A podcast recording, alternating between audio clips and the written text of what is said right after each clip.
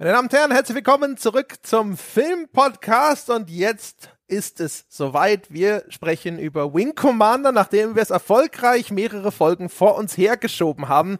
Diesmal gab es wirklich. Ja, aber das ist jetzt mal gleich, gleich Bullshit, ne? Also wir sagen das mal ehrlich, da war nichts mit vor sich herschieben. Äh, ich hatte total Lust auf diesen Film, weil es gibt viele von diesen, dieser Art von Trash-Filmen, die von der Kritik da in Grund und Boden gestampft wurde, an denen ich ja dann äh, gute Seiten finde und ich hatte voll Bock auf den. Also die Verschiebung hat nicht damit zu tun, dass wir Angst vor diesem, also zumindest auf meiner Seite, dass ich Angst vor dem Film hatte oder dass ich den nicht gucken wollte oder sonst irgendwas, sondern das kam halt immer was dazwischen. Also ich war jedes Mal dann doch wieder erleichtert, wenn irgendeine aktuelle Veröffentlichung dazwischen kam, bei der ich einfach mehr Hoffnung haben konnte. Ja? Also bei sowas wie Monster Hunter habe ich gedacht, ja, der Paul Anderson und so, der hat ja auch schon mal einen guten Film gemacht. Vielleicht, vielleicht wird's ja was, ja. Das Werewolves Within hatte einen guten Leumund. Bei Wing Commander, äh, die, die Hoffnung, dass das äh, etwas anderes wird als 90 Minuten Zähneknirschen, war nicht so hoch. War nicht so hoch. Also kanntest du ihn vorher auch nicht? Ich kannte ihn vorher auch nicht, nee. Aber ich kannte die Spiele, also Wing Commander 3 und 4. Und in denen sind ja auch schon Filmsequenzen. Das sind ja so halbe Filme. Und auch die sind unter der Regie von Chris Roberts entstanden. Und dementsprechend habe ich, ich, da saß man nicht davor und sagte, das ist ja der Denis Villeneuve der 90er. Für mich mal so als Außenstehender, ne?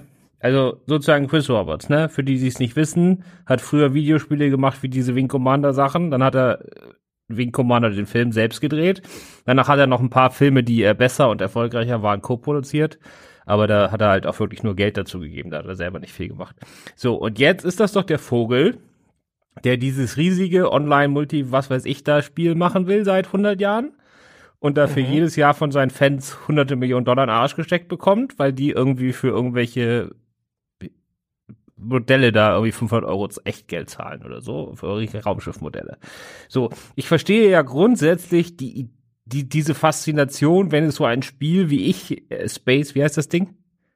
Star Citizen heißt das aktuelle Projekt. Genau, das, also sozusagen die Idee dahinter, ne, die finde ja selbst ich so faszinierend. Also wenn das Spiel, von dem immer erzählt wird, dass, äh, ich habe den Namen schon vergessen, dass das das mal werden soll, äh, da wäre ich ja auch voll dabei, ne?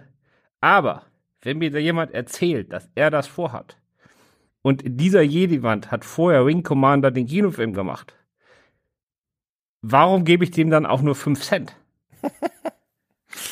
Da muss ich jetzt ein bisschen weiter ausholen, Christoph, wenn ich darf. Ja, da kommen wir vielleicht später hin, aber das ist für mich eigentlich so, also wir erklären zwischendurch noch, warum äh, entgegen meiner Hoffnung Wing Commander der letzte Dreck ist, der Film. äh, wahrscheinlich, also ich spreche jetzt auch einfach mal für dich.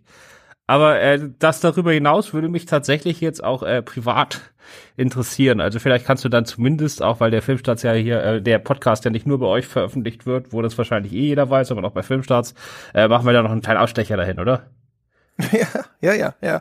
Also ich kann auch gerne, vielleicht ist das ja zur Einführung gar nicht so verkehrt, weil ähm, der Film heißt jetzt Wing Commander. Wing Commander ist eine oder vielleicht die bekannteste Spielereihe, die der Chris Roberts entwickelt hat. Der Chris Roberts ist ein junger Engländer und der war damals wirklich ein ziemliches Wunderkind. Er hat Wing Commander und Strike Commander gemacht. Das sind äh, Spiele, gerade die frühen Spiele davon, die hat er auch wirklich maßgeblich gemacht. Und ähm, das waren technisch enorm fortschrittliche Spiele in ihrer Zeit. Und sowas auf die Beine zu stellen, ist schon ziemlich brillant. Und dann hat er halt mit Wing Commander 3, weil diese Spiele schon immer, sag ich mal, einen relativ für ihre Zeit durchaus gerütteltes narratives Fundament hatten und weil das in der Zeit en vogue war, Videosequenzen zu machen, hat er bei Wing Commander 3 eben angefangen, das Ganze, die Erzählung des Spiels wirklich mit Live-Action-Videoszenen zu inszenieren. Und für ihre Zeit, also für das, was da auf Computer-CD-ROMs gebrannt wurde, an selbst erstellten Filmsequenzen, nicht von irgendeinem Kinofilm entlehnt oder ähnlichem.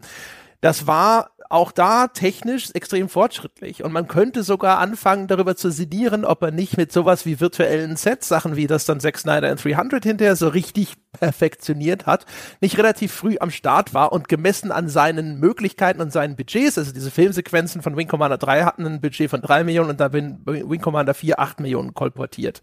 Und bei Wing Commander 4 hat er sogar schon angefangen, Sets zu bauen, richtige Sets. Bei Wing Commander 3 ist das alles noch mega statisch, weil das gerenderte Hintergründe sind. Die Kamera kann wahnsinnig bewegen. Wing Commander 4 haben sie sogar angefangen, richtige Sets zu bauen und haben so richtig gefilmt. Er hat es geschafft, so Leute wie Mark Hamill zu verpflichten, ne, der Darsteller von Luke Skywalker aus Star Wars hatte also eine Riege von wirklich ordentlichen Darstellern, Paul Reese Davis, Malcolm McDowell und so, die diesen Filmsequenzen aufgetreten sind und im Vergleich zu dem, was im in diesem Bereich Filme für Computerspiele damals produziert wurde, war er halt erstaunlich gut.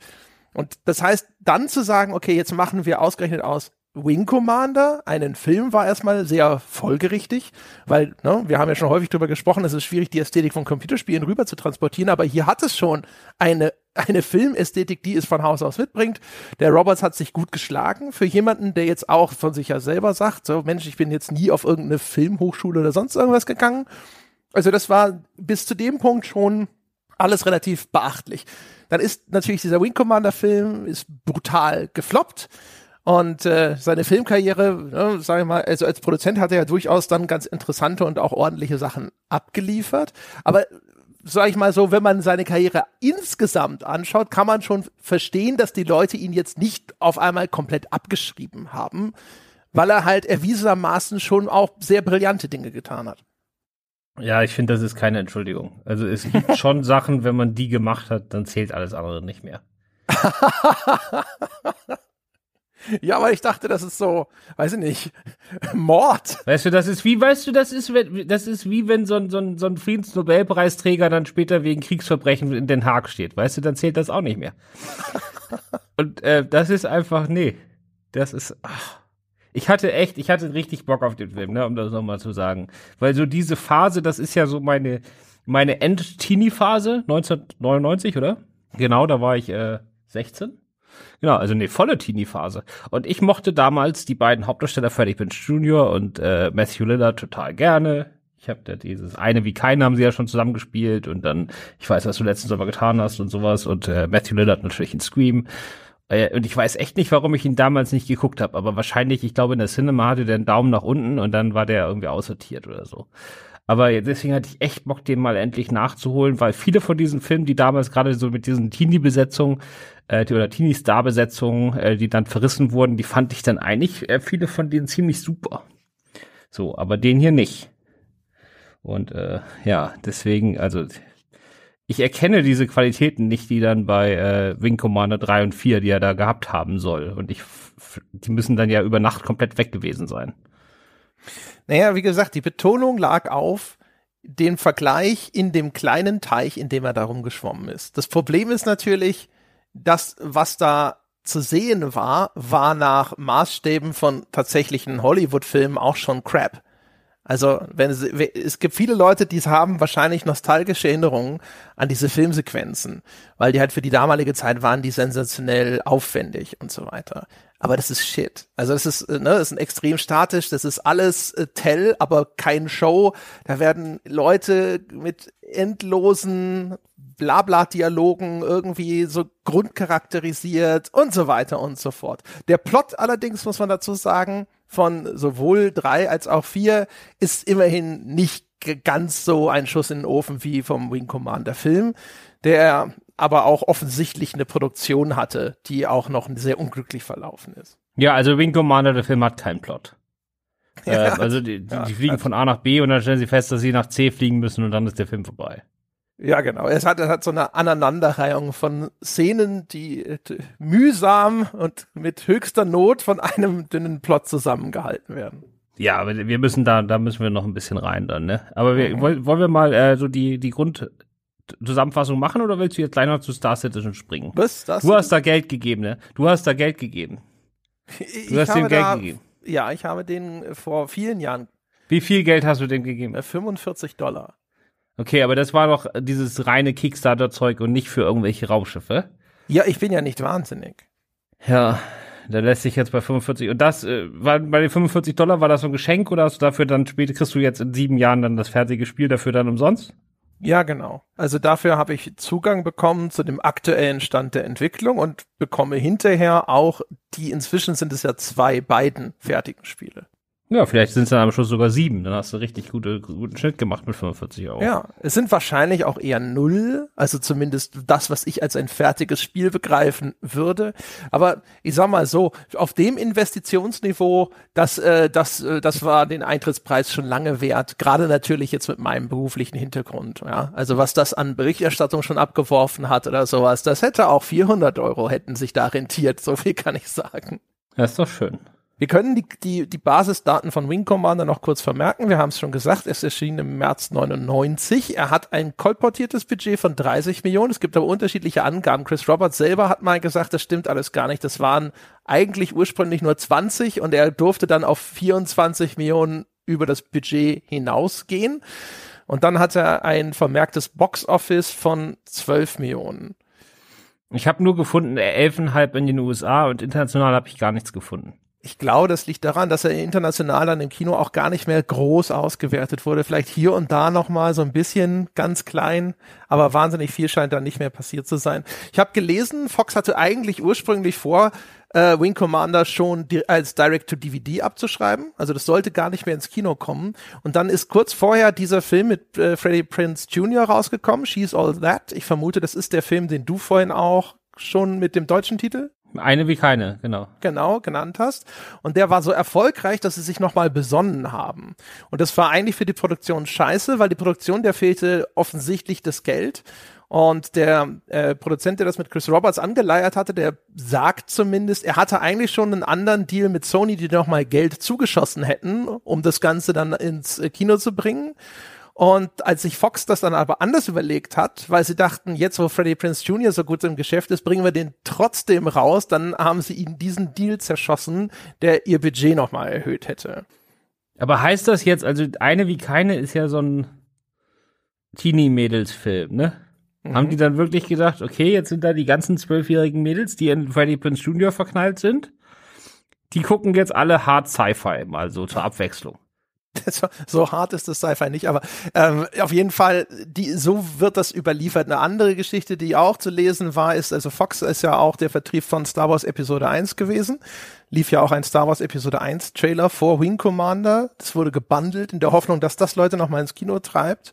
Und äh, also es wird auch gesagt, sie hatten auch kein Interesse, irgendeine Science-Fiction-Franchise jetzt zu dem Zeitpunkt nochmal an die Konkurrenz abzugeben, die dann hinter eventuell irgendwo ihrem Star Wars noch ein paar Besucher abspenstig macht oder ähnliches und deswegen wollten sie das Ding auch behalten.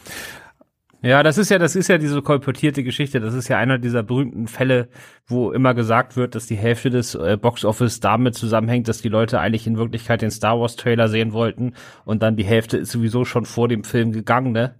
Für die andere Hälfte ist das natürlich ein riesiger Treppenwitz, ne? Da gucken die den Trailer zu Star Wars, dann gucken sie wegen Commander, wollen sich eigentlich aus dem Fenster schmeißen, äh, sagen aber, nee, wir bleiben mal jetzt noch, weil nächstes Jahr kommt ja Star Wars Episode 1, ne? Dumm gelaufen, sag ich. Dumm gelaufen. ja, tragisch. Es gibt sowieso, da gibt's echt eine ganze Reihe von Verknüpfungen. Der Chris Roberts zum Beispiel hat erzählt, also es, wer die Spiele kennt, der stellt hinterher bei Betrachtung des Films fest, Mensch, da hat er ja sehr viel geändert, insbesondere auch sehr stark den Look dieses Universums. Und Chris Roberts hat das erklärt damit, dass er so paranoid war, dass er in einen direkten Vergleich mit Star Wars Episode 1 kommt, von dem er auch dachte, dass das jetzt der Überfilm wird und dass der genau diese alte diesen alten Used-Look des Star Wars-Universums wieder aufgreifen wird. Und wenn er dazu nah dran ist, dann wird er nur total verlieren. Und deswegen hat er ganz viel geändert, um sich von Star Wars abzusetzen, während das Original Wing Commander sich viel stärker schon an Star Wars orientiert und an anderen Sachen natürlich. Und äh, dann hat er Episode 1 gesehen und hat gedacht, fuck, das wäre ja gar nicht nötig gewesen.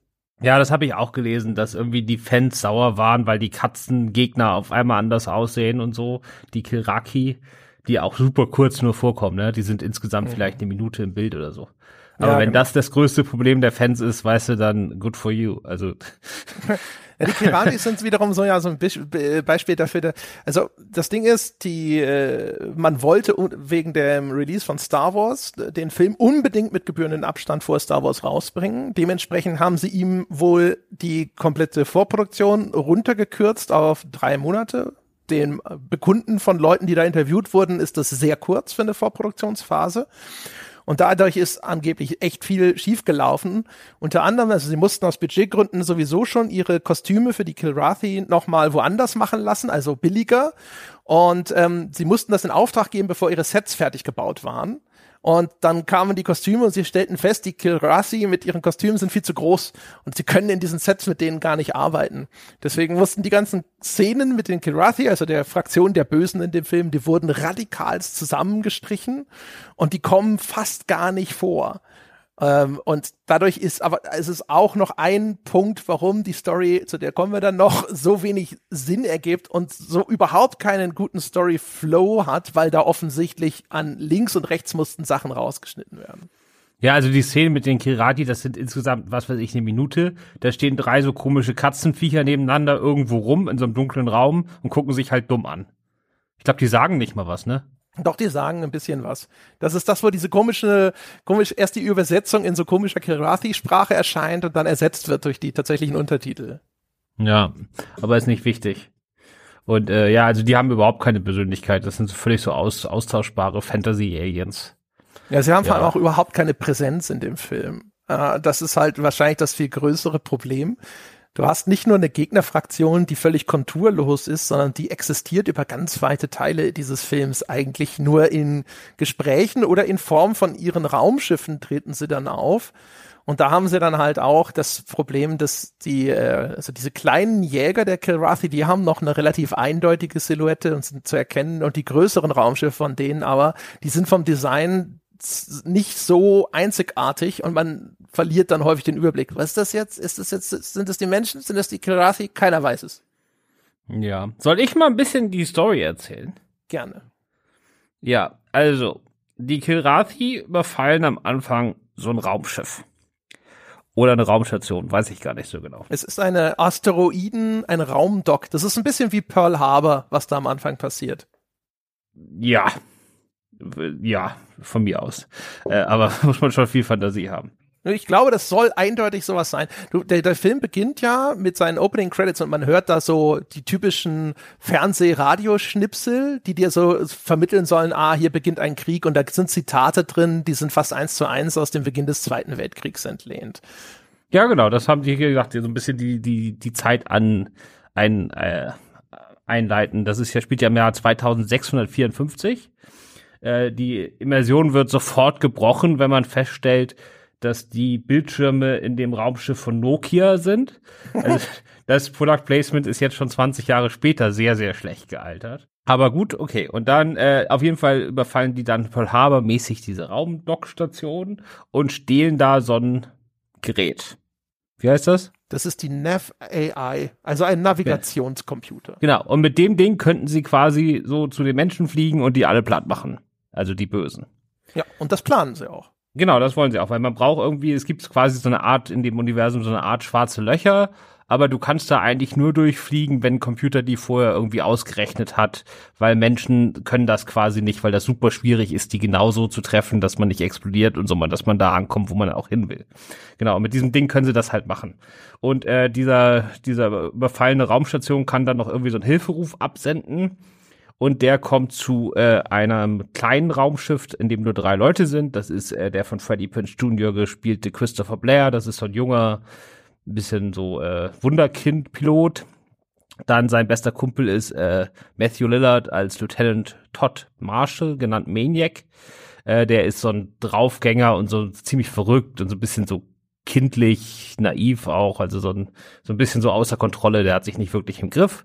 Und angeführt werden die von dem Commodore James Paladin Taggart, gespielt von Jackie Cario. Der ist so ein bisschen so, ja, so, so, so ein raubeiniger der schon alles erlebt hat, so ein raubeiniger Veteran oder so. Und äh, die kriegen quasi gesagt in diesem Hilferuf, sie sollen mal bitte da zu den Schiffen der, ist das eine Föderation? Ja, der, der menschlichen Föderation fliegen und denen Bescheid sagen hier, dass das, das schiefgelaufen ist und dass die das jetzt haben.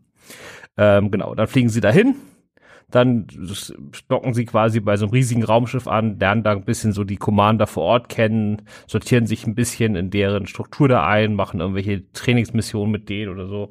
Und äh, dann stellen sie aber fest, sie müssen jetzt demnächst äh, dann quasi vor den Bösen durch dieses schwarze Loch fliegen, durch das die fliegen wollen, um die quasi erstens die Menschen, die am anderen Ende sind, zu warnen und zweitens, wenn sie sich quasi da jetzt, wenn die das, äh, wenn sie die warnen, dann können die sich quasi mit ihren Kanonen schon dahin stellen und wenn dann die Bösen dann da durchkommen, dann brauchen sie nur noch zu feuern und dann fliegen die da einfach alle nur in ihren Tod. Ist aber nicht so einfach, weil die Kisrati quasi das schwarze Loch äh, da bewachen, dass man da nicht einfach so durchfliegen kann. Genau. Und das war's, weil das schaffen sie dann und dann fliegen alle Kisrati-Schiffe in die Luft und dann ist der Film vorbei. Genau. Am Schluss gewinnen sie durch Spawn-Camping.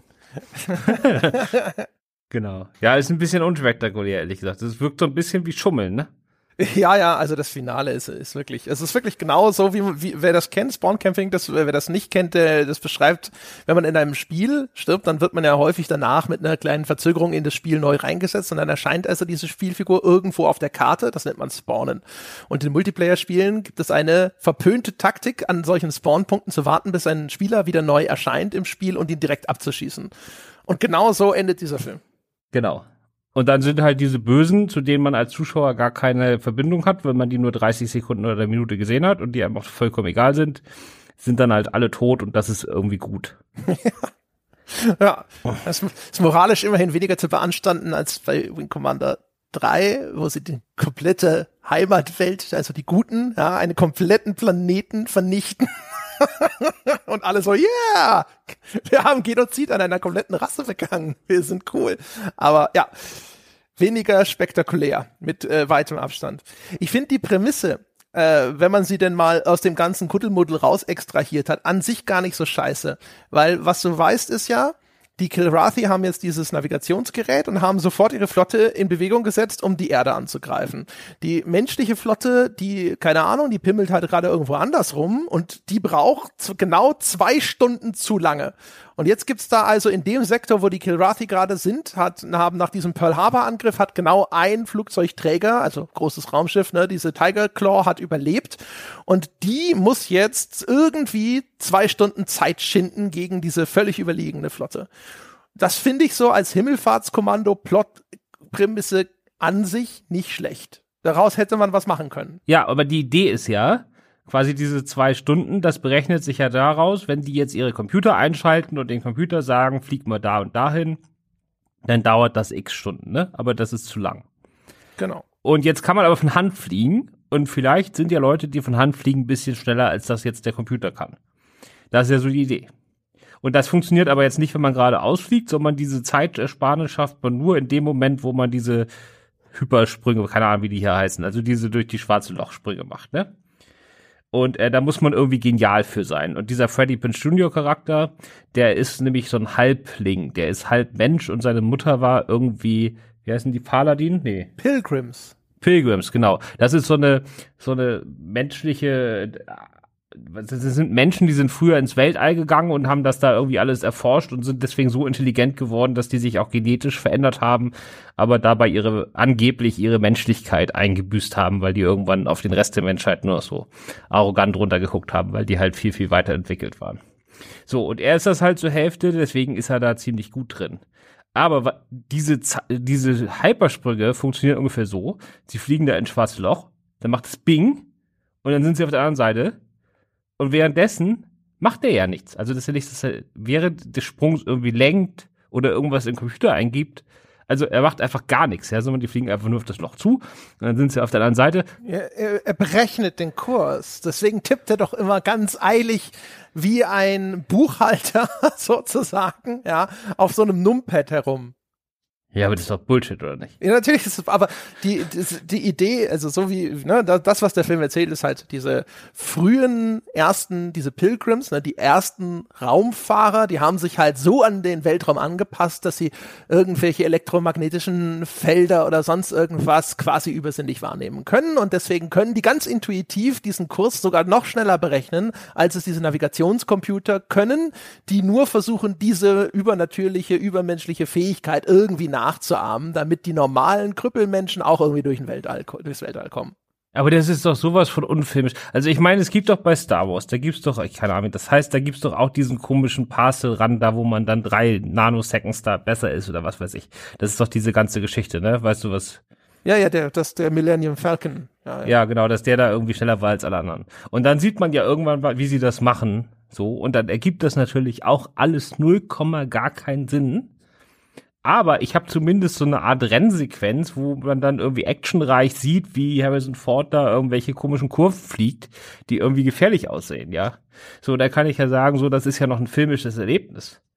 Aber wenn der jetzt einfach auf ein schwarzes Loch zufliegt und währenddessen passiert irgendwas in seinem Kopf, und Freddie Prince Jr. kaufe ich in diesem Film in keiner Szene ab, dass irgendwas in seinem Kopf passiert, ne? Davon mal ganz abgesehen. so. Und dann kommt er irgendwie auf der anderen Seite raus und das war jetzt schneller. Aber das ist, also auf der Leine, da ist ja nichts da. Das ist ja nicht mal Tell. Also das ist sowieso hier, es wird wieder gelabert ohne Ende und es wird irgendein Quatsch erzählt. Aber das ist nicht mal Tell, das ist einfach Bullshit. Das hätte man sich echt ein bisschen anders überlegen müssen. Das funktioniert doch auch im Computerspiel nicht. Hm, also diese ganze übernatürliche Begabung existiert in den Computerspielen meines Wissens nicht. Bin jetzt nicht der Mega Wing Commander Experte, aber ich habe das auch jetzt beim Nachschauen habe ich gelesen, dass Leute gesagt haben, was soll denn der Quatsch, wo kommt denn das jetzt auf einmal her? Ja, und vor allem, wenn ich das jetzt als Spiel vorstelle, ja. Also das, die Wing Commander Spiele, ich glaube, ich habe das erste auch mal gespielt. Das sind ja so klassische Joypad, ich reiß da rum und baller irgendwelche Leute ab Spiele, ne? Mm, ja, also Weltraumshooter halt. Ja. Genau, wo man dann so 360 Grad oder ballert man die halt ab. So, wenn ich mir jetzt seine Fähigkeit überlege, wie die im Computerspiel wären, dann wäre das quasi, dass man ähm, unter Zeitdruck Matheaufgaben löst, oder? Ja, ja. Das ist ja jetzt nicht so das, was die Wing Commander Gamer dann, was sie wahrscheinlich noch gewünscht haben, so als, als Dreingabe. nee, ich weiß auch echt nicht. Also das ganze Konzept ist ja schon ziemlich bescheuert, weil du hast also Leute, die sind übermenschlich begabt in der Navigation durch den Weltraum. Und deswegen, das ist ja das, was der Film weitererzählt, ja, werden sie dann total arrogant, blicken auf den Rest der Menschheit herab, verlieren ihre Menschlichkeit und gelten in dem jetzt existierenden Universum auch generell als Verräter und ne, also keiner mag die Pilgrims. Freddie Prince Jr. wird ja ständig angefeindet, wo er irgendwo hingeht, sobald die Leute spitz kriegen, dass seine Abstammung auf diese Pilgrims zurückgeht. Er wird ja behandelt wie ein jüdischer Kellner im Führerbunker. Aber das ist, äh, ja, aber das ist auch eine meiner absoluten Lieblingsszenen. Weil er wird ja quasi überall gemobbt, ne? Weil seine Mutter Pilgrim ist. So, und dann geht er irgendwann zu seinem väterlichen ja, Mentor und sagt sowas wie, äh, hier, ah, ich werde hier mein ganzes Leben lang gemobbt und ich verstehe das gar nicht und so, ne? Und dann denkt man so, oder ich kann das nicht nachvollziehen. Und dann sag, würde man normalerweise jetzt so eine Speech erwarten, wie ja, die Menschen sind halt doof und die verstehen das nicht und so, ähm, die, die haben irgendwie Angst vor Fremden oder also man würde quasi das Prinzip von dieser Fremdenfeindlichkeit erklären, ne? Also wenn du jetzt sozusagen, wenn jetzt ein, ein, ein jüdischer Mensch zu seinem Vater geht und sagt, ey, warum hassen die mich eigentlich alle? Dann würde der ja auch so sagen, ja, das sind halt Deppen oder was weiß ich und ne, würde das halt so erklären. Aber ja. was erzählt der Vogel im Film Freddie Prince Jr., den Wikipedia-Artikel von Pilgrims? Der erzählt dem quasi erstmal die ganze Zeit, ja, die Leute hassen dich oder so, weil Pilgrims und dann erzählt er, was die Pilgrims in den letzten 400 Jahren gemacht haben. Aber das weiß der doch. Ich finde das, also, also ich finde das, ich finde auch, das ist eigentlich wirklich eine der Szenen, da habe ich wirklich äh, von Herzen lachen müssen. Ich finde das Geilere ist ja vor allem, Freddie Prince Jr. ist ja offensichtlich so ein, weiß ich nicht, Anfang 20 Jahre alter Kadett in äh, diesem, dieser militärischen Organisation. Und jetzt, jetzt kommt er auf einmal angeschissen und sagt, hier, jetzt reicht's mir aber. Jetzt erklär mir mal, warum machen die das eigentlich? Ich soll glauben, dass er Zeit seines Lebens nie irgendwo anders schon mal die Frage gestellt hat, aber warum hasst ihr mich denn alle? Jetzt kommt er auf die Idee, mal nachzufragen. Das ist halt so, what? Ja, und er ist ja auch noch so ein Wunderkind. Er ist ja, das wird ja, ist ja so ein Running Gag, dass er der zweitbeste in seinem Jahrgang war oder so. Äh, also er so, gilt ja auch so ein bisschen als Genie in dem Film. Aber äh, naja, gut, also Freddie Prinze Jr. als Genie ist schon ein Problem. Und dann, wenn man dann so Unfugfragen aus dem Nichts stellt und dann auch noch so völlig, also wenn der andere ihm diese total 0815 Sachen über die Pilgrims erzählt, von dem ich ausgehe, dass die eh jeder in diesem Universum kennt, ne? Oder zumindest die allermeisten. Und dann Leute, die halb Pilgrim sind, erst recht. Und jemand, der so genial ist wie Freddie Prinze Jr. angeblich auch erst recht. Und dann erzählt er dem diese absoluten Basic-Fakten und Freddie Prinze Jr. sitzt da mit gigantisch weit aufgerissenen Augen, als ob ihm jetzt irgendwie das Tollste ever erzählt wird. Was übrigens nicht mal eine Antwort auf seine Frage kriegt er in dem Moment gar nicht. Also reiner Exposition-Dump, aber sowas von bescheuert. Ja. Ja, ja. Ja, also die ganze, also der ganze äh, Pilgrims-Subplot ist ziemlich bescheuert.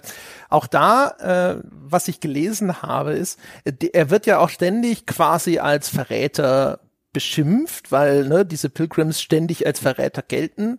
Und man denkt sich auch die ganze Zeit, was ist denn das? Also außer dass hier quasi alle stumpfe, weiß ich nicht, anti weiß ich nicht, Rassisten, Pil Anti-Pilgrims sind oder sonst irgendwas, die auch alle sofort wirklich mega aggressiv sind, ja, die nicht irgendwie in ihren Bart grummeln, sondern ihn auch wirklich sofort offensiv damit angehen. Aber das hat das denn, es hat eigentlich überhaupt keinen Sinn und Zweck. Und dann stellt sich raus, es gab wohl irgendwann mal in einer früheren Drehbuchfassung gab es tatsächlich eine Relevanz dafür, weil da gab es einen Verräter in, in den Reihen der Menschen. Und man schob dann eben den Verrat erstmal Freddie Prince Jr. in die Schuhe, weil man eben davon ausgeht, ja, die Pilgrims sind es natürlich gewesen und dann war es gar nicht so. Aber weil auch das alles rausgeschnitten wurde, weil der Verräter arbeitete natürlich für die Kilrathi und wir wissen schon, die ganzen Kilrathi-Szenen sind rausgeflogen, ergibt das alles auch auf einmal nur noch halb so viel Sinn, wie es eigentlich hätte ergeben sollen. Nicht, dass ich glauben würde, dass das dadurch jetzt irgendwie wahnsinnig auf einmal toll gewesen wäre, aber so ist es noch bescheuerter, wie das Ganze dort in dem Film eingebaut ist. Ja, das kommt aus dem Nichts. Also einer der Haupttypen, die das machen, einer der, der Anführer, der Mobber quasi, ist äh, Jürgen Pro Prochnow als so eine Art Co-Captain auf diesem Schiff, auf dem sie dann da zwischenlanden. Äh, ist natürlich auch, ob sie es wegen ihm gemacht haben. Also es ist ja insgesamt ein bisschen übernommen. Die ganzen Luken auf diesen Raumschiffen sehen aus wie bei U-Booten, ne? Das ist sowieso, also wir sind, es sieht alles aus wie Schlachtschiffe eigentlich. Ja, aber so wie, wie U-Boot-Schlachtschiffe. Deswegen haben sie ihn wahrscheinlich auch besetzt, weil das irgendwie lustig ist, weil er hat ja in das Boot den Captain gespielt. Die haben ihn angeblich besetzt, weil sie, äh, also sie haben hinterher äh, festgestellt, also Fox hat ihnen den Freddie Prince Jr. und den Matthew Lillard aufs Auge gedrückt und dann haben sie gesagt so, ja, aber was ist denn mit den anderen Märkten? Und da hat aber Fox gesagt, ja, die anderen Märkte interessieren uns nicht, weil wir haben, glaube ich, nur die Rechte für die USA. Und dann haben sie den Prochnow für Deutschland, dann den Jackie Cario für Frankreich. Ich glaube, der ist zwar Belgier, aber der ne, hat einen französischen Akzent, den äh, haben sie dazu geholt und noch irgendwas. Also so wurde das quasi kolportiert. Ja.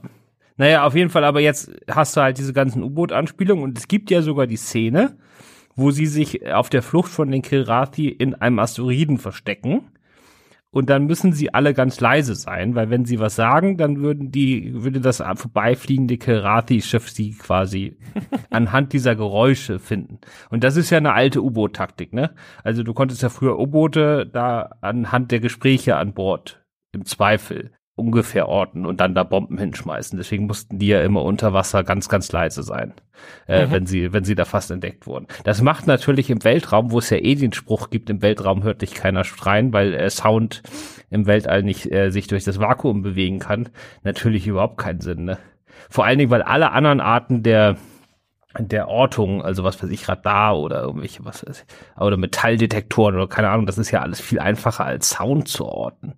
Also, und dann vor allem im Jahr 2654. Und wir reden hier wirklich von, die fliegen da irgendwie, sieht aus wie ein paar hundert Meter, aber wahrscheinlich sind es im Weltraum alles ein bisschen größere Distanzen. Auf jeden Fall, das ist, ich könnte mir schon vorstellen, dass sie sich gedacht haben, so ein paar Boot-Anspielungen direkte, das machen wir mal als Gag, weil das ist schon sehr, sehr offensichtlich. Ja, aber also ja, ich, ich glaube, also 100% zitieren sie das Boot. Die Szene ist wirklich fast identisch mit äh, der äh, Szene in das Boot, wenn da oben die äh, Zerstörer rumkreuzen und Wasserbomben werfen. Nur halt im Weltraum. Es wirkt aber nicht wie etwas, das für einen komödiantischen Effekt gespielt wurde, sondern ich glaube, der ganze Film hat eine ex also eine ungewöhnlich starke Anlehnung an Marinekrieg, Zweiter Weltkrieg.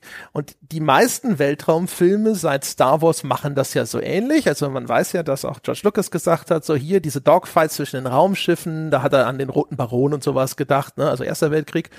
Und dementsprechend sagt man, ja, das ist, das ist ganz klug, das so zu machen, weil wie, richtige Raumschiffkämpfe mit richtig hochentwickelter Technologie würden wahrscheinlich über Distanzen stattfinden und bla bla bla und das würde einfach alles total langweilig aussehen. Jetzt haben sie das hier auch übernommen. Sie sind aber hier in der Abstraktion in Richtung Science Fiction, wo alle anderen zwei Schritte machen, nur einen halben Schritt gegangen und dann haben sie lauter so eine ganz seltsame Nähe zu dieser gedachten Vorlage.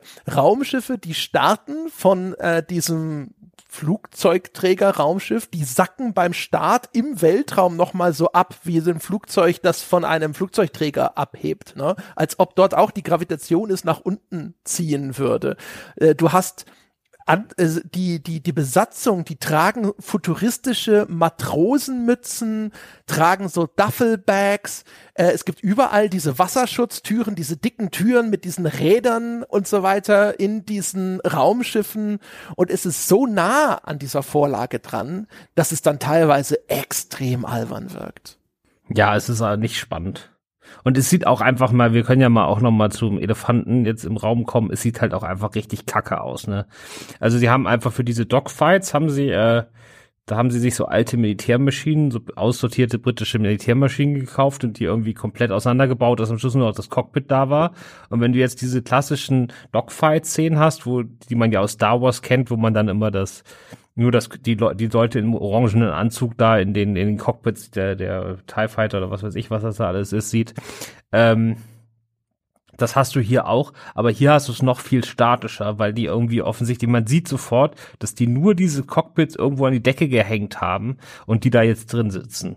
Also es sieht wirklich mega peinlich aus. Es ist total statisch. Die haben keine Bewegung. Das ist hundertmal schlechter als Star Wars, also der Original Star Wars, zwei Jahrzehnte früher oder drei Jahrzehnte sogar. Ähm, das ist schon ziemlich mies gemacht. Und das ist immer noch viel, viel besser, als wenn er Computereffekte macht, weil die Computereffekte in diesem Film ob der jetzt 20 oder 30 Millionen hatte, ist vollkommen egal. Die sehen richtig mies aus. Also, sie würden selbst im Computerspiel der damaligen Zeit wahrscheinlich nicht so geil aussehen. Ich würde nicht mal sagen, dass die auf dem Niveau eines richtig schlechten Kinofilms sind. Ich würde sagen, die sind auf dem Niveau einer, eines richtig schlechten Serienpiloten. Das ist, also was die da sich gedacht haben, und hätte ich ja gedacht, dass er zumindest, vielleicht kann er keine Geschichten erzählen, aber dass er zumindest das einigermaßen hinbekommt. Und es sieht halt auch so graue Sitz, graubraune Sülze alles, also ist auch keine Vision dahinter. Ich weiß jetzt nicht, ob es wirklich nur am Geld lag oder ob die auch einfach null Ideen hatten, was sie da machen wollen. Er hat es ja zum Teil von seiner eigenen Firma machen lassen. Hat vielleicht also auch was zu tun mit äh, Geldzuschustern in die eigene Tasche. ja, also Digital Anvil, die damalige Firma von Chris Roberts, die haben einen Teil der visuellen Effekte gemacht. Könnte sich vorstellen, no, die waren bestimmt gut in, äh, sag ich mal, 3D-Grafik und ähnlichem, aber vielleicht eben nicht eben für das, was man so fürs Kino macht. Äh, grundsätzlich, also Raumkampf ist ja grundsätzlich schwierig. Selbst wenn man die Spiele spielt, dann merkt man, dass die Orientierung in so einem 360 Grad begehbaren Raum ohne klare Orientierungspunkte schnell ziemlich schwierig werden kann. Und das in dem Film dann darzustellen auf eine Art und Weise, dass man dem auch noch folgen kann, ist halt echt erstmal ein Problem. Und äh, das macht man sich zusätzlich schwierig, wenn man zum Beispiel Fehler macht, wie die unterschiedlichen Fraktionen nicht eindeutig unterscheidbar zu machen. In Star Wars haben sie das echt clever gemacht. Ne? Du hast die TIE Fighter und die X-Wings, die haben, sie sind extrem unterschiedlich kodiert durch ihre Form äh, durch extrem unterschiedliche Silhouetten, die Farbe ihrer Geschosse, die Soundeffekte im Flug, die Soundeffekte der Waffensysteme und so weiter. Und hier ist wirklich nur die Silhouette dieser Kilrathi Fighter klar identifizierbar und auch nur, wenn sie in, in der Draufsicht sozusagen, nicht wenn man hinter denen herfliegt. Und alles andere ist ein Brei. Und die Soundeffekte sind auch so ein Ding übrigens, die viel zu nah an einer Vorlage sind, dass die, diese Raumschiffe machen Geräusche wie so, äh, so, so Stukas oder sonst was im Zweiten Weltkrieg. Die ganze Zeit so. Ja, das ist, äh, ja. Ich fand, also das sind alles Überlegungen, so weit komme ich gar nicht, weil das alles so, ich konnte das, man kann da nicht hingucken, ja. Also es sieht einfach so unfassbar hässlich aus. also auch einfach über die schlechte Qualität hinaus. Es ist einfach alles nur so eine graue Sülze, Sülze und es ist einfach langweilig und auch die, es gibt so ein paar, glaube ich, so direkt mehr oder weniger aus dem Spiel übernommene Sequenzen, wo dann so ein Raumschiff ein anderes abschießt, aber du weißt dann auch gar nicht genau, wer da wen abschießt. Und da du die Katzenviecher, also die Kilrathi, wenn du die das erste Mal siehst, dann sind die meisten dieser Schlachten schon vorbei. Das heißt, du hast die nie vorher gesehen. Du weißt überhaupt nicht, wer in diesen anderen Raumschiffen drin ist, was das für, was das für eine Rasse ist oder was die vorhaben oder so. Das kommt alles erst kurz vor Schluss.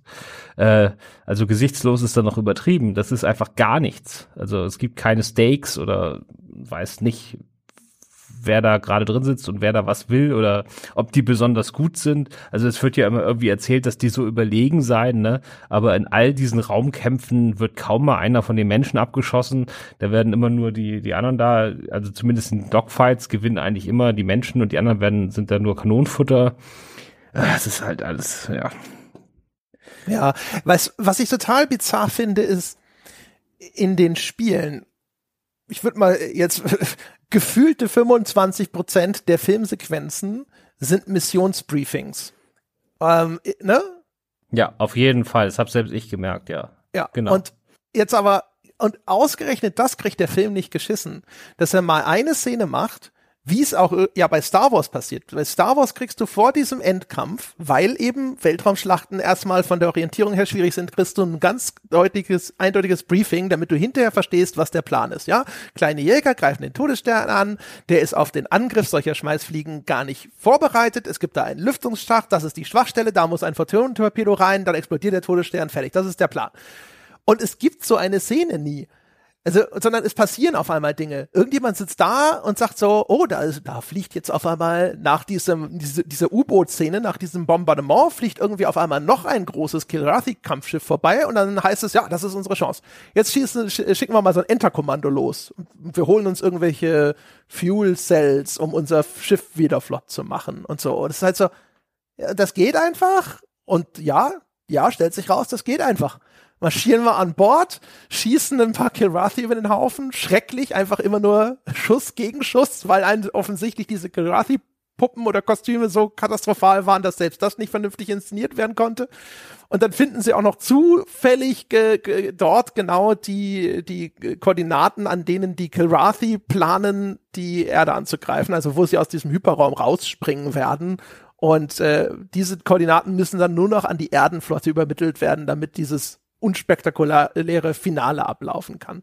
Aber es ist halt so, Dinge passieren, aber du bist, wirst überhaupt nicht mitgenommen. Du weißt nicht, was ist denn jetzt genau der Plan? Wie stellen wir uns das vor? Was sind die Schwachstellen? Was, was sind die Stakes? Wie funktioniert das alles? Sondern es ist halt einfach nur so Szene, noch eine Szene, noch eine Szene. Auf einmal ist der Film vorbei.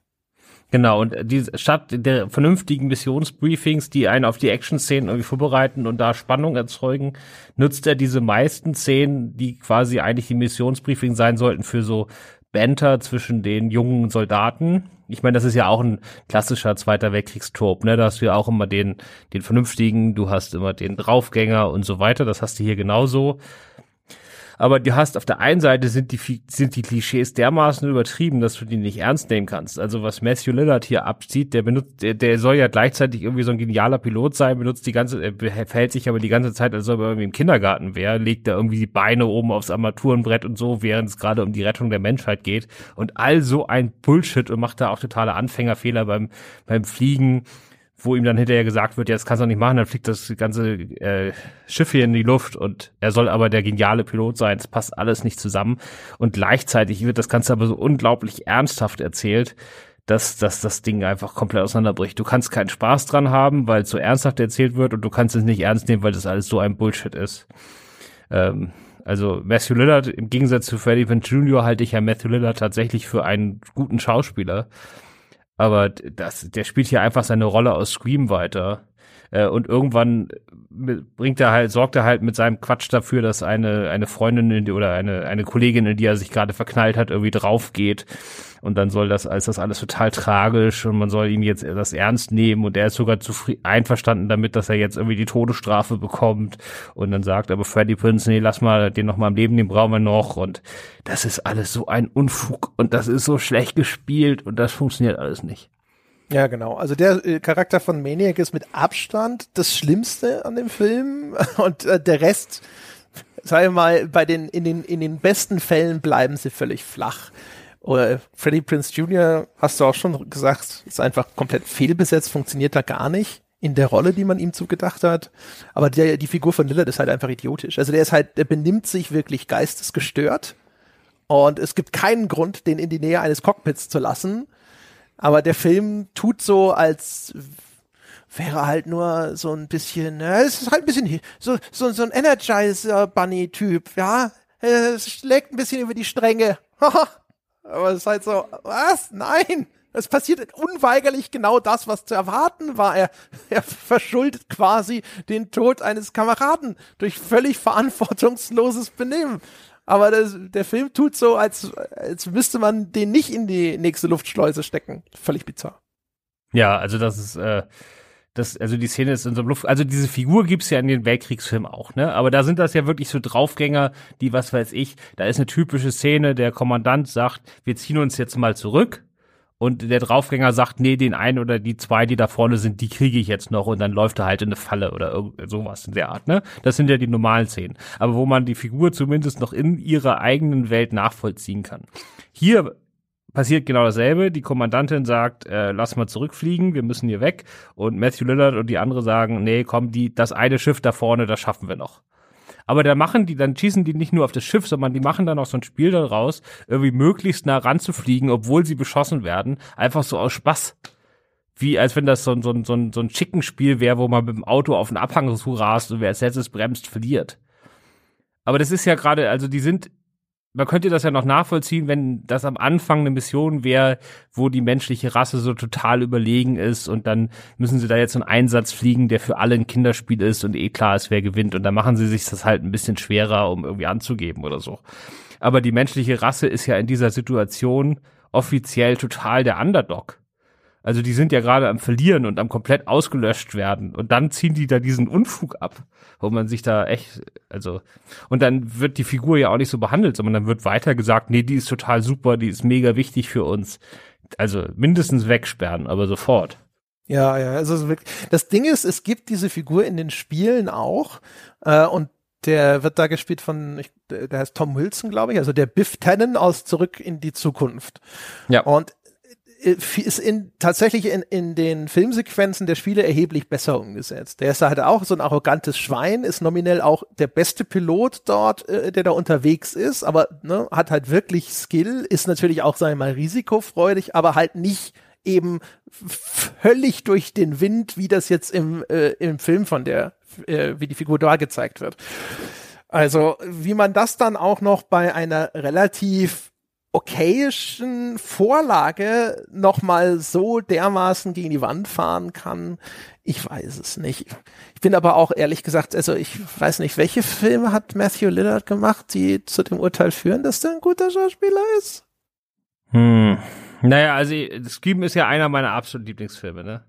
Und da spielt er natürlich quasi genauso einen Psychopathen wie hier, aber da soll er ja auch genauso einen Psychopathen spielen. Ja, aber den kann man doch eigentlich, also hast du den jemals in irgendeiner anderen Funktion gesehen, wo er funktioniert hat? Ich überlege gerade, der hat in den letzten zehn Jahren jetzt auch viele so Serien gemacht und so, wo er recht gute Kritiken bekommen hat. Ja, nee, du hast schon recht. Aber er ist ein toller Psychopathendarsteller. Aber man muss ihn dann aber halt auch als Psychopath äh, besetzen. Und ich glaube wirklich. Hat er auch wieder gemacht, aber es war nicht vorgesehen. Ich glaube, ich glaube auch wirklich, dass Chris Roberts da einfach nicht wusste, was er mit denen anfangen soll, ne? Also, wie du schon gesagt hast, die wurden ihm vom Studio draufgedrückt und dann stand er da mit denen und äh, hatte für die eigentlich auch nicht wirklich was zu tun. Weil diese Hauptfigur, also der Freddie Prince, der hat zwar dann so eine Liebesgeschichte mit der von Saffron Burroughs gespielten Angel, aber das ist alles total halbgar, da werden auch kaum Szenen drauf verschwendet. Und ansonsten, er hat halt überhaupt nicht so diesen Charme von so Mark Hamill oder so, sondern der, der hat einfach die ganze Zeit nur irgendwie mega weit aufgerissene Augen, dass das aussieht, als ob er die ganze Zeit auf Speed ist. Und ansonsten macht er gar nichts. Ja, er hat sogar am Anfang hat er Szenen, da gibt's ja am Anfang diese Geschichte, wo sie das erste Mal diese Art, ich nenne das jetzt mal Hyperraumsprung machen. Und da ist es wirklich albern, das Gesicht, das er macht. Also das ist wirklich wie aus einer Komödie. Und es passt überhaupt nicht in diesen Film rein. Und da hast du auch das Gefühl, finde ich so, okay, aber irgendjemand saß am Schluss da und hat gesagt, ja, den Shot müssen wir wohl nehmen. Ja, aber wobei sie sich selber ja auch beschwert haben, ne? Also Freddie Prinze Jr., also zumindest stand das da, äh, mhm. sagt, er kann sich den Film nicht angucken, nicht mal eine einzige Szene. So, das kann ich sofort nachvollziehen, werde ich in meinem Leben auch nicht mehr machen. Aber ähm, er sagt halt auch, äh, ja, nee, also er und Messi Lillard, die waren halt schon vorher befreundet und dann hätten sie dieses Skript bekommen und waren total begeistert und haben sich total gefreut, dass sie beide den quasi die Rollen bekommen haben und das jetzt zusammen machen können und dann sind sie irgendwann am Set aufgetaucht und dann gab es auf einmal ein komplett neues Skript, das mit dem Skript, für das sie unterschrieben haben, nichts zu tun hatte und das sei von Anfang an total scheiße gewesen. Ja, genau. Aber ich glaube, vielleicht war das Skript besser, äh, vielleicht äh, wäre das der bessere Film geworden, aber ich glaube nicht, dass Freddie Prinze Jr. in der Rolle dann sonderlich viel besser gewesen wäre. Das Skript gibt's zum Nachlesen. Die, die verschiedenen Drafts sind geleakt, die stehen im Internet, kann man auf Wing Commander Fansites nachlesen. Und ich habe die jetzt nicht wirklich komplett durchgelesen. Es wirkt tatsächlich, äh, als wäre das natürlich ein bisschen besser. Also die geleakten Scripts, die gehen halt auch damit los, dass erstmal irgendein Kilrathi-Angriff gezeigt wird auf irgendeine Kolonie und das sind spielende Kinder vorher, um dem Ganzen ein bisschen emotionales Gewicht zu geben und man sieht die Kilrathi viel mehr und so weiter und so fort. Man sieht in dem Film auch wirklich, also es gibt Sachen, die würde ich sagen, muss man Chris Roberts zuschreiben. Also zum Beispiel die Inszenierung dieser Raumschlachten und auch die Vorbereitung darauf, dass der Zuschauer das verstehen kann und so weiter und so fort. Es gibt echt zig Sachen, wo man merkt, der ist als Regisseur für sowas nicht kompetent genug gewesen. Es gibt aber auch viele Sachen, wo man schon merkt, dass äh, ihm da sozusagen die Produktion um die Ohren geflogen ist. Es gibt zum Beispiel diese eine Szene, der äh, Freddie Prince Jr. trägt ja dieses Pilgrim-Kreuz immer um den Hals und man sieht irgendwann, dass da ein versteckter Dolch drin ist. Da kann man draufdrücken und dann kommt vorne so eine kleine Klinge raus. Und das ist, sieht eindeutig aus wie ein Setup für irgendwas. Ja, also da, ne, Chekhovs Gun, da wird eine Pistole auf den Tisch gelegt und man erwartet, dass damit irgendwas passiert. Passiert nie was mit. Und dann siehst du, dass es da ursprünglich einen Messerkampf mit Jürgen Prochnow gegeben hat, der halt auch rausgeflogen ist aus dem fertigen Film. Und jetzt ist nur noch dieses Ding da. Und es hat überhaupt keine Bewandtnis, dass da irgend so, dass das eine Waffe ist, ja, und so weiter und so fort. Also, ich sag mal, da kam einiges zusammen. Also unerfahrener Regisseur trifft auf Produktionsumgebung, die garantiert nicht gnädig gewesen ist, auch noch für so jemanden. Ja, also am Schluss ist halt nichts da. Also die Story, die sie jetzt noch haben, die hat kein Gewicht. Es geht um irgendwelche Zahlen, die in irgendwelchen Köpfen berechnet werden, was aber überhaupt nicht sichtbar gemacht wird oder umgesetzt wird. Ähm, es gibt so ein paar interessante Ideen. Also so, wenn sie am Anfang ähm, dort auf diesem Schiff sind und dann da ihre äh, Kollegen kennenlernen, dann sprechen sie dir auf einen Namen an und dann wird so, werden sie sofort bedroht und gesagt, wenn du den Namen nochmal sagst, dann hauen wir dir hier in die Fresse und sie wissen halt nicht genau, was sie jetzt falsch gemacht haben. Und dann kommt halt raus, dass die Philosophie von diesen Soldaten dort an Bord dieses Schiffes ist, dass wenn jemand stirbt, dann wird er ab dem Moment wird er behandelt, als ob er nie existiert hätte. So eine Art äh, Selbstschutz, um nicht die ganze Zeit nur an Tod denken zu müssen. Was aber natürlich ziemlich genau das Gegenteil ist jetzt von den ganzen Zweiten Weltkriegsfilmen, wo ja mit sehr viel Pathos die Geopferten oder die, die sich geopfert haben oder gestaubt haben, wo denen ja quasi immer ganz besonders patriotisch äh, äh, gedacht wird. Ne? Und hier ist es quasi das genaue Gegenteil. Also wer tot ist, der hat nie existiert, der ist sofort aus dem Gedächtnis gelöscht. Aber da macht der Film dann leider nicht viel, nichts mit. Ne? Also es wird so als, als Idee in den Raum geworfen und es fällt eigentlich auch nur wirklich auf, weil es die einzige irgendwie interessante Idee in den kompletten 90 Minuten ist.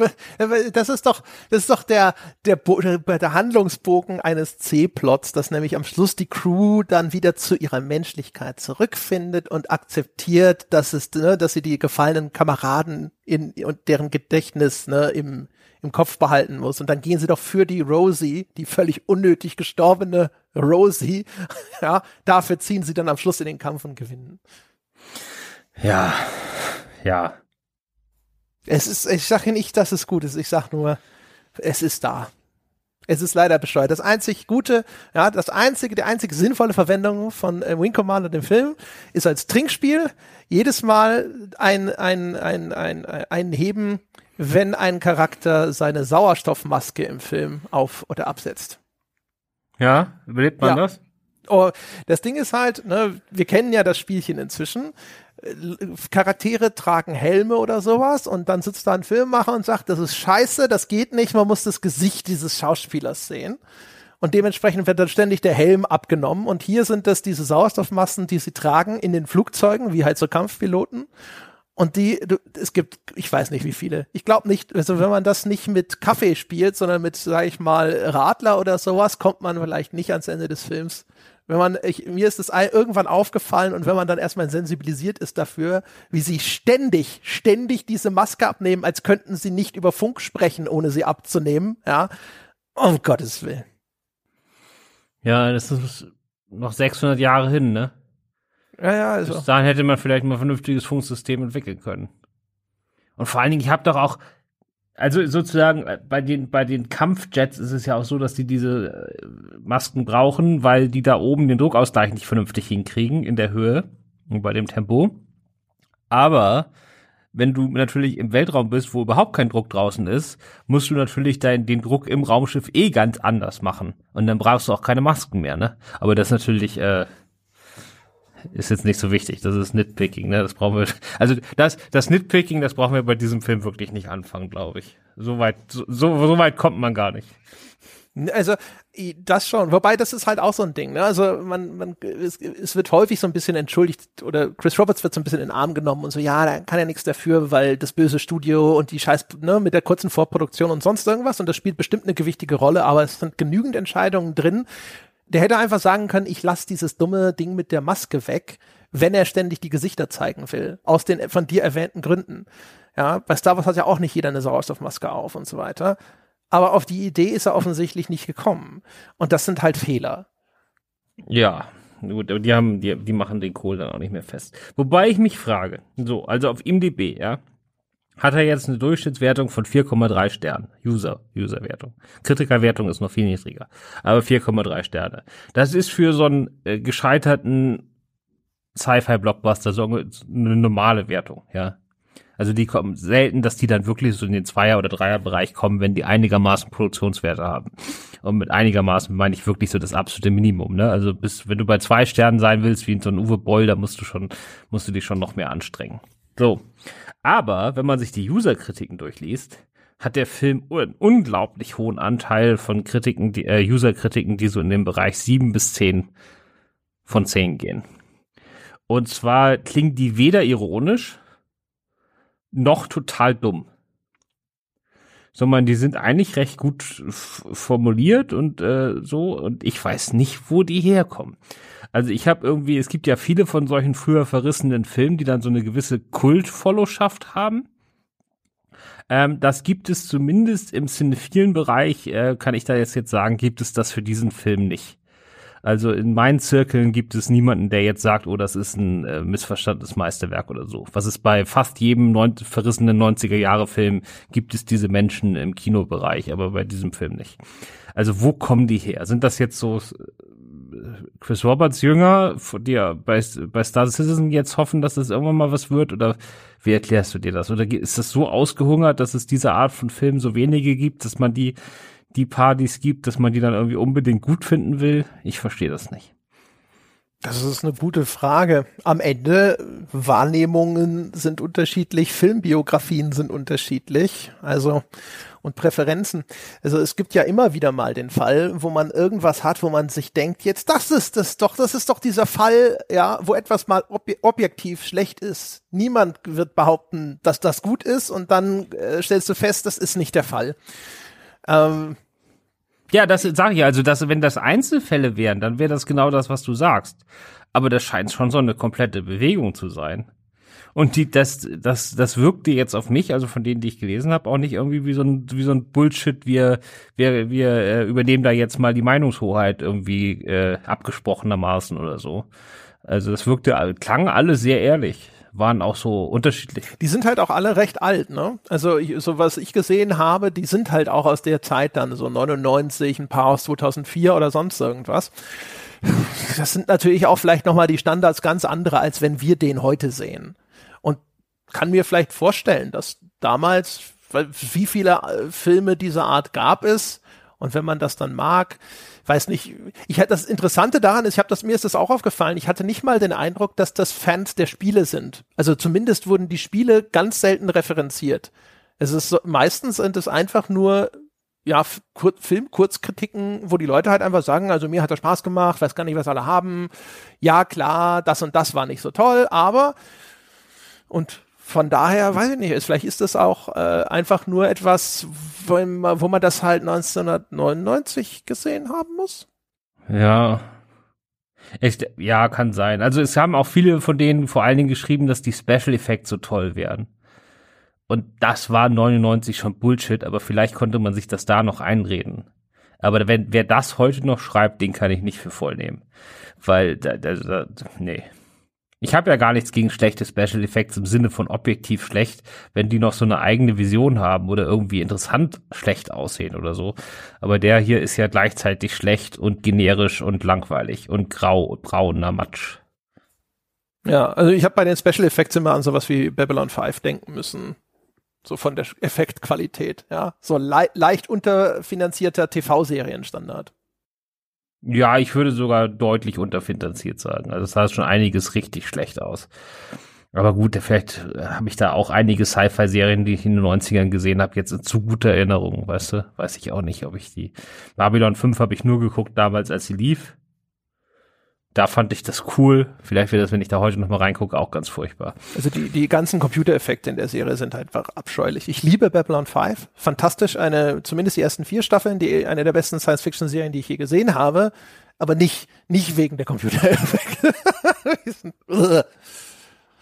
Aber ja, also das ist das Beste, was ich mir vorstellen kann, ist vielleicht andere Zeit und einfach andere, andere Ansprüche an ja. das, was man da sieht. Der, aber der hier hätte das ja gebraucht bei Babylon 5, der hat ja dieses ganze äh, intergalaktische äh, Handels- und äh, äh, hier, wer heißt das? Hat eine gute äh, Geschichte halt, ja. Ja, nee, das meine ich nicht, aber der, der geht ja hauptsächlich um diese Verhandlungen zwischen den Rassen und den diplomatischen Kram halt. Mhm. Und die Action-Szenen zwischendurch, die braucht man halt, weil das gehört halt zu einer Fernsehserie, aber so als richtiger Babylon 5-Fan kann ich mir vorstellen, dann sagt man eher, man freut sich, wenn die Action-Szene wieder vorbei ist, weil das eigentlich Wichtige ist ja das andere. Aber das hier ist ja ein, sollte ja ein großer Sci-Fi-Blockbuster-Kinofilm sein. Und da, der wollte schon da mit seinen Weltraumaufnahmen protzen, ne? Und das ist ihm aber gehörig misslungen. Es gibt ja nicht mal so den, das klassische Ding, wo man sagt, ah, das ist der, der eine geile Shot für den Trailer. ja, so wie bei Monster Hunter, wo man sagt so, hier, da, da sind sie da sind die Money Shots oder so. Und bei, bei Wing Commander, du wüsstest ja nicht mal, was, was würdest du denn da jetzt irgendwie auswählen? Was ist denn da jetzt der eine äh, Effektshot für den Trailer? Ich guck, jetzt, jetzt bin ich total gespannt. Ich bin total gespannt jetzt. Also ich werde, habe es nämlich vorher nicht gemacht. Ich werde, wenn der Podcast hier vorbei ist, werde ich mir den Trailer angucken. Äh, was da drin ist. Also ich würde jetzt schätzen, dass die Weltraumschlachten tatsächlich nur kurz vorkommen und der Trailer komplett auf Freddy Pinch und Matthew Lillard ausgerichtet ist. Einfach so, wir haben hier zwei Stars, wenn ihr die mögt, dann guckt den halt. Aber ich kann es echt nicht beurteilen. Ich glaube auch nicht, dass die Spiele groß, groß angeteasert werden oder dass das was mit den Spielen zu tun hat. Also echt so, es gibt ja viele von diesen Streitereien-Szenen und wo sich einer so vor den anderen aufplustert und so. Vielleicht macht man da so ein bisschen so, so ein Trailer wirklich, als ob das so eine Highschool-Komödie im Weltall wäre. Weißt du? So, da, damit du wirklich diese zwölfjährigen Mädels von eine wie keine abholst? Es gibt den einen, einen, einen Shot. Ähm, und zwar, es gibt ja zwei, ich nenne sie jetzt mal so Matrix-Shots in dem Film, ne? wo die Zeit quasi einfriert, aber die Kamera trotzdem sich noch ein bisschen bewegt. Und zwar, wenn sie diese Hyperraumsprünge machen und da gibt es den einen in der Kantine, wo eine, da wird ein Glas umgeschüttet und die Flüssigkeit steht starr in der Luft und die Kamera macht so eine, so eine ganz schwache Rotation, lange nicht so flüssig wie in Matrix. Man sieht noch so ein bisschen, dass es aus einzelnen Fotos zusammengepuzzelt ist, weil es so ein bisschen ruckelt und alles und es ist auch nur so eine, weiß ich nicht, vielleicht 40 Grad Bewegung. Ja, und das sieht, es sieht wirklich aus, als ob die einfach bis dass da was einmal drumherum geplant war und dann sind sie halt bis zum Kinostart aber leider nur so weit gekommen, weil die ganze Szene wirkt vollkommen unfertig. Ja, ja, genau. Oder, oder sie haben den Matrix Trailer gesehen. Matrix erscheint ja nur wenige Monate später und haben gesagt, fuck, das bauen wir noch schnell ein. Für diese Szenen ist auch ein, ist ein eigenes Outsourcing-Studio verantwortlich gewesen. Da gibt's, äh, ich weiß nicht mehr den Namen der Firma, aber das, da haben sie eine Firma engagiert für diese zwei, drei Shots, die da drin sind. Und ich habe gedacht, vielleicht haben sie auch den Matrix-Trailer gesehen und haben sich gedacht, wir telefonieren mal schnell rum, kann das jemand machen? Und jetzt bauen wir das halt bei uns auch ein. Und dann haben wir es zuerst, weil wir schneller rauskommen. Ja, aber wahrscheinlich erst nachdem sie es gedreht haben. Ja, genau. Also ich glaube wirklich, also man weiß ja bei Matrix, jeder Mensch weiß, wie sie das gemacht haben und wie unfassbar aufwendig das am Set war. Und wenn du jetzt hier natürlich einfach sagst, ja, wir haben hier zwei, drei Szenen, wir haben diese eine Szene da, da fällt einer um, also in Echtzeit, äh, mach da mal so ein Standbildding draus, wo wir dann so ein bisschen drumherum drehen, aber wir haben das alles schon gedreht. Du kannst, kriegst nur ja. das Material, was wir hier haben, mach mal das Beste draus. Und das sieht halt echt kacke aus. Ja, oder, oder stell die Szene nach, ne, und genau, also mach, mach uns so eine Szene hier in diesem, in diesem Kantinenset. Weil diese Szenen, das sind ja auch, das ist so ein bisschen wie bei House of the Dead, wo auch diese völlig unmotivierten Matrix-Effekt-Shots drin sind, die eigentlich, glaube ich, auch nur drin waren, um Matrix zu zitieren. Und hier ist es fast noch schlimmer. Also sie sind fast noch nutzloser, weil die Szenen, die sie damit machen, das eine ist ja, Freddie Prince Jr. und Saffron Burrows stehen an ein, vor einer Wand und halten sich einander fest. Und da passiert das auch auf einmal. Und man hat so das Gefühl, ähm, dass das ist halt einfach nachträglich, haben sie sich gedacht, auf den Zug springen wir noch schnell auf, haben das gedreht, haben es dann da reingeschnitten und fertig. Ja, weil du hast ja, also du hattest jetzt sowas auch mit diesem Quicksilver bei den neueren X-Men-Filmen, das ist ja ein ähnlicher Effekt, jetzt nicht genau derselbe, aber ein ähnlicher, mit diesem, dass quasi ein Teil des Bildes in der Zeit festfriert. Und wenn du das natürlich absichtlich machst, dann denkst du dir ja ein, zwei visuelle Gags für die Szene aus, ne? Also mhm. dann, dann fragst du dich natürlich, was würde jetzt cool aussehen? Und gut, in der einen Szene hast du irgendwie so verschüttetes Wasser, glaube ich. An, aber das war's dann auch. Also du würdest dann noch so ein paar kleine, nette Sachen, die wirklich cool aussehen, da mit reinpacken. Und nicht einfach das bei irgendeiner vollkommen beliebigen Szene machen, wo sich zwei Leute gegenüberstehen. Genau, ja. Ja, ja, deswegen. Also das wirkt äh, so wie Ding, wo ich gedacht habe, so, okay, da haben sie gedacht, vielleicht, boah, guck mal, das kostet gar nicht so viel, ja, wie wir dachten das nehmen wir noch schnell mit und dann schneiden wir das da und da rein und dann haben wir das im Film. Und dann haben sie gesagt, hier habt ihr irgendwie 50.000 Dollar, guckt mal, wie weit ihr kommt. Und dann haben die das drei Monate später zurückgeschickt und gesagt, ja, wir sind leider nicht sonderlich weit gekommen. Und die haben gesagt, nee, machen wir trotzdem, machen wir trotzdem. ja, so. Wenn, wenn, die, wenn die Drehung anfängt, dann denkt, glaubt jeder, das geht jetzt einmal rum und dann hört es halt nach 15 Grad schon wieder auf und weiter ging halt nicht. Ja, ja, ja, ja. Ja, wahrscheinlich, genau. Die haben wahrscheinlich gesagt, ja, wenn wir das komplette 360 Grad Rig äh, mieten und aufbauen sollen, dann kostet es halt so und so viel. Und dann hat jemand gesagt so, ja, aber es müssen ja nicht 360 Grad sein. Was mit 40 oder 30 Grad? Nun, was geben wir dem guten Stück denn? Ich war, ich habe einen Stern gegeben, aber ich weiß nicht warum. Ja, aber ja, einen Stern. Er war schnell wieder vorbei. Und der hat mich nicht so unfassbar genervt wie vieles andere. Er hat mich einfach nur gelangweilt. Ähm, ist halt einfach ein sehr, sehr schlechter Film. Aber er macht jetzt auch nichts, was einen irgendwie aktiv irgendwie ankotzt oder so. Aber das ist halt einfach alles nur, da ist halt eigentlich kaum was drin. Da ist einfach, der fängt an, es gibt kaum eine Story, es gibt ein paar Klischees, es gibt ein paar typische, wie du gesagt hast, Weltkrieg-Tropes und dann ist auch schon wieder Feierabend. Also ja. Oh, da fällt mir ein, das muss ich ja noch auflösen. Ich habe das eine Ding, wo ich gedacht habe, dass es dir vielleicht gefällt, ähm, und zwar, weil in der Besprechung von Super Mario Brothers, da hattest du ja ein Herz gefasst für das ganze Setdesign und so. Und jetzt habe ich gedacht, vielleicht gefällt dem Christoph die Idee, so nah an tatsächlicher Kriegsschiff-Ästhetik dran zu bleiben, bis dahin, dass sie ja am Schluss sogar wie so eine Breitseite mit Schiffskanonen auf einem Piratenschiff inszenieren, nur mit Raumschiffen und überall diese Seemannsästhetik dann noch eingefangen haben. Und das war alles obskur und ich fand es am Ende scheiße, aber ich habe gedacht, vielleicht ist es äh, ungewöhnlich genug, ja, dass du so ein bisschen aus, aus deiner Trance hochschreckst und sagst, ha, das habe ich aber so noch nicht gesehen. Ja, aber das, also das ist ja trotzdem alles in dem gleichen Graubraun. Also es ist halt, sieht halt einfach unfassbar langweilig aus. Und weiß ich nicht. Ich finde, sie haben auch diese, also jetzt, wo du das quasi alles hier erzählt hast, so innerhalb von einer Stunde, fällt einem das noch viel, viel mehr auf, also wie nah sie wirklich in jeder Szene an, an klassischer Kriegsmaschinerie dran sind. Aber das ist nicht so, als ob die das während des Films in der Art, wie das inszeniert ist, so mega betonen, ne? Also wenn, wenn jetzt wie du da auch nur drei Sekunden drüber nachdenkt, dann fällt einem das schon auf. Aber es ist jetzt nicht, dass sie daraus irgendwie inszenatorisch oder visuell wirklich was machen würden. Also ich finde, das sieht alles unfassbar unspannend aus. Dementsprechend, äh, nee, da bleibe ich bei Mario. Und bei Mario war es ja auch alles handgemacht. Hier ist es natürlich größtenteils irgendwie CGI-Match. Ja, also zumindest bei den Interiors ist ja viel einfach. Äh ja, die Interiors sind alle langweilig. Also das ist ja wirklich, da würdest du ja gar nicht auf die Idee kommen, dass das im Weltraum spielt, ne? Ja, ja. Also einfach nur zu sagen, wir drehen jetzt hier im U-Boot und dann sagen wir, dass das im Weltraum ist, das ist jetzt nichts, was mich irgendwie da umhaut. Ja, genau. Es ist, ist ein bisschen wie bei, wie bei Doom, nur dass sie wenigstens ständig diese External Shots haben. Während Doom war ja so, ich zeig dir einmal am Anfang, du bist auf dem Mars und jetzt äh, danach aber nur noch dunkle Korridore. Das ja, war's. Heizungskeller. Das ist ein Heizungskeller. Ja, genau. Heizungskeller ist schön, ja, ganz genau.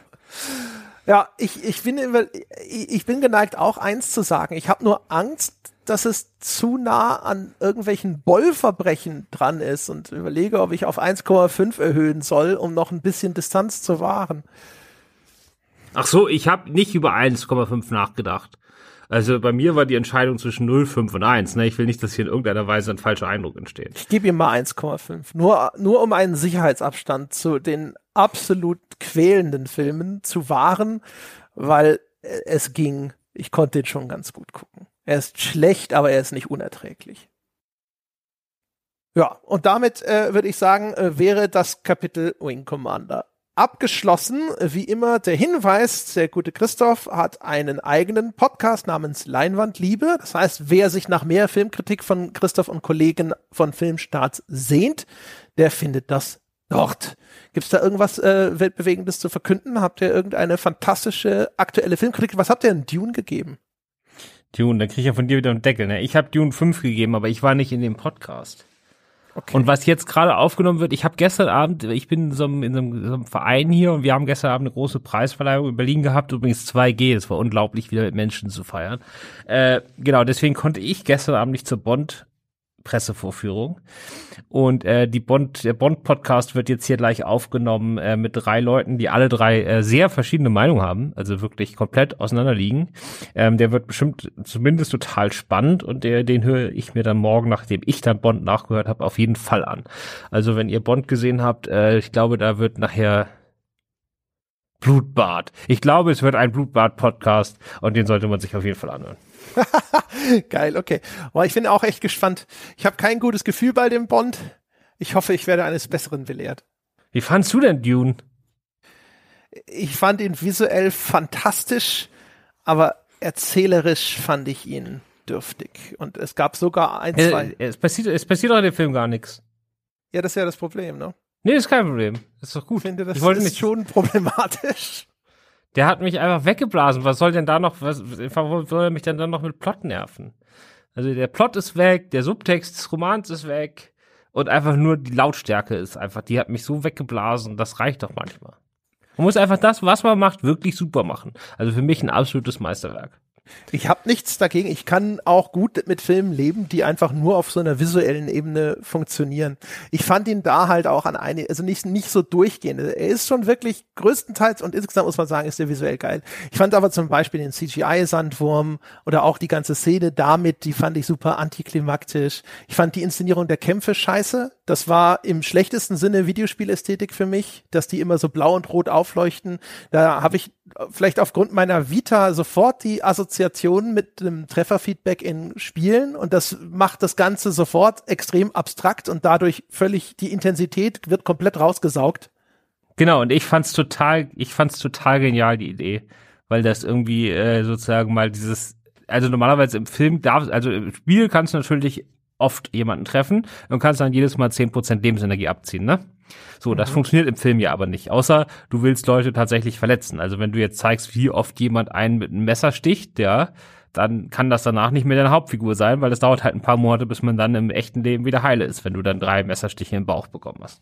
Und so konnte man das fantastisch visualisieren, dass die sich tatsächlich treffen und trotzdem noch klar machen, warum die danach noch leben. Also ich hatte, äh, ich fand das schon ziemlich cool, auch visuell, ja. Aber egal, was ich natürlich sowieso mochte, weil ich gerade auf so einem Trip bin, wo ich äh, Filme mag, die einfach nur totales Angeberkino sind, was ich früher total überhaupt nicht abkonnte, aber mittlerweile liebe ich das. Weil der Film macht ja überhaupt keine Unterschiede, ob da jetzt irgendwie ein Vater und ein Sohn da am Strand stehen und sich irgendwie Sachen erzählen oder ob da eine riesige Weltraumschlacht ist, da ist ja wirklich jede einzelne Szene bis zum Anschlag 100 Prozent, was so das purische, epische Feeling angeht, ne? Ich weiß auch gar nicht genau, wie er das immer hinkriegt, dass selbst so was weiß ich, so Landschaftsshots aussehen wie das größte, das jemals gedreht wurde. Ähm, da ist ja überhaupt kein mal mehr Gas geben und mal ein bisschen runtergehen und so. Das ist ja einfach nur volle Kanne. Und es hat mich die beiden Male, wo ich ihn gesehen habe, äh, voll weggeblasen. Ich habe ja. die aber auch beide Male in Kinoserien gesehen. Einmal äh, hat mir Warner den netterweise schon so ein, so ein, was weiß ich, vier, fünf Monate vor dem Kinostart gezeigt äh, wo ich es auch noch keinem verraten durfte, dass ich ihn gesehen hatte. Äh, das war ein bisschen nervig. Und dann habe ich ihn in Venedig nochmal bei der Weltpremiere gesehen und in beiden Kinosälen war auf Anweisung der Filmemacher voll aufgedreht und das war einfach so geil. ja, aber das finde ich ja auch cool. Ja, also da ist wirklich, also äh, so, die ganzen Glamour-Shots von Paul Atreides sind super gemacht, die Kostüme sind toll, ähm, die, die, wenn da sich irgendwie so ein ein schön ästhetisch arrangierter Raketenhagel von einem Raumschiff nach unten ergießt, endlose Wüstenszenarien. Sogar im Kleinen, wenn die da auf dem Wüstenplaneten ankommen, dann geht die Kamera so ganz weit runter und man sieht, wie sich die Tür öffnet und es so gleißend hell wird und so der Sand um ihre Füße streift und so. Das ist toll. Also in der Hinsicht ist der Film wirklich, wirklich toll.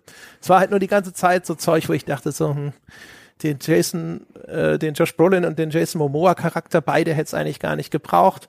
In seinen Visionen ist der, äh, ist die Halle da irgendwie blutbesudelt, nachdem Jason Momoa da gekämpft hat, aber offensichtlich war das Age-Rating dann doch nicht ausreichend, um es dann so zu machen und dann ist es hinter so ein völlig anämischer, komischer Kampf. Ach, nee. Nee, nee, nee. Aber ich breche ich brech das jetzt mal hier ab, weil man sieht, äh, das wäre ein total tolles Gespräch, wenn wir beide über Dune reden würden. Das wäre ja ein absolut unglaublich guter Podcast.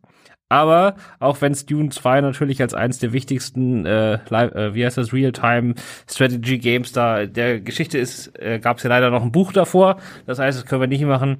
Und deswegen reden wir nächstes Mal statt über Dune über Autobahnraser. Auch äh, das äh, ein, ein lange ich mal, versteckt geteaserter Film. Du hast ja, ja schon mal der, der, das aber mittlerweile mit, ich habe das ja schon fünfmal angeteasert und mittlerweile haben es alle rausbekommen, was es ist. Es ist ein bisschen affig, das noch weiterzumachen. ja, ja. Also der ist auf Netflix, guckt euch den vorher unbedingt an. Ähm, das ist auch wieder einer dieser Filme, wo ich so ein bisschen drauf hoffe, dass ich da als einziger auf der Welt meinen Spaß dran habe. Äh, bei Wing Commander hat das jetzt nicht funktioniert, ähm, aber ich bin da, ich bin da guter Dinge, dass ich da irgendwie so drei, vier Sachen entdecke, wo ich einfach sage, ja klar ist das der letzte Dreck, aber egal, super. Ich hoffe, sie haben sich New Kids Turbo als Vorlage genommen dafür.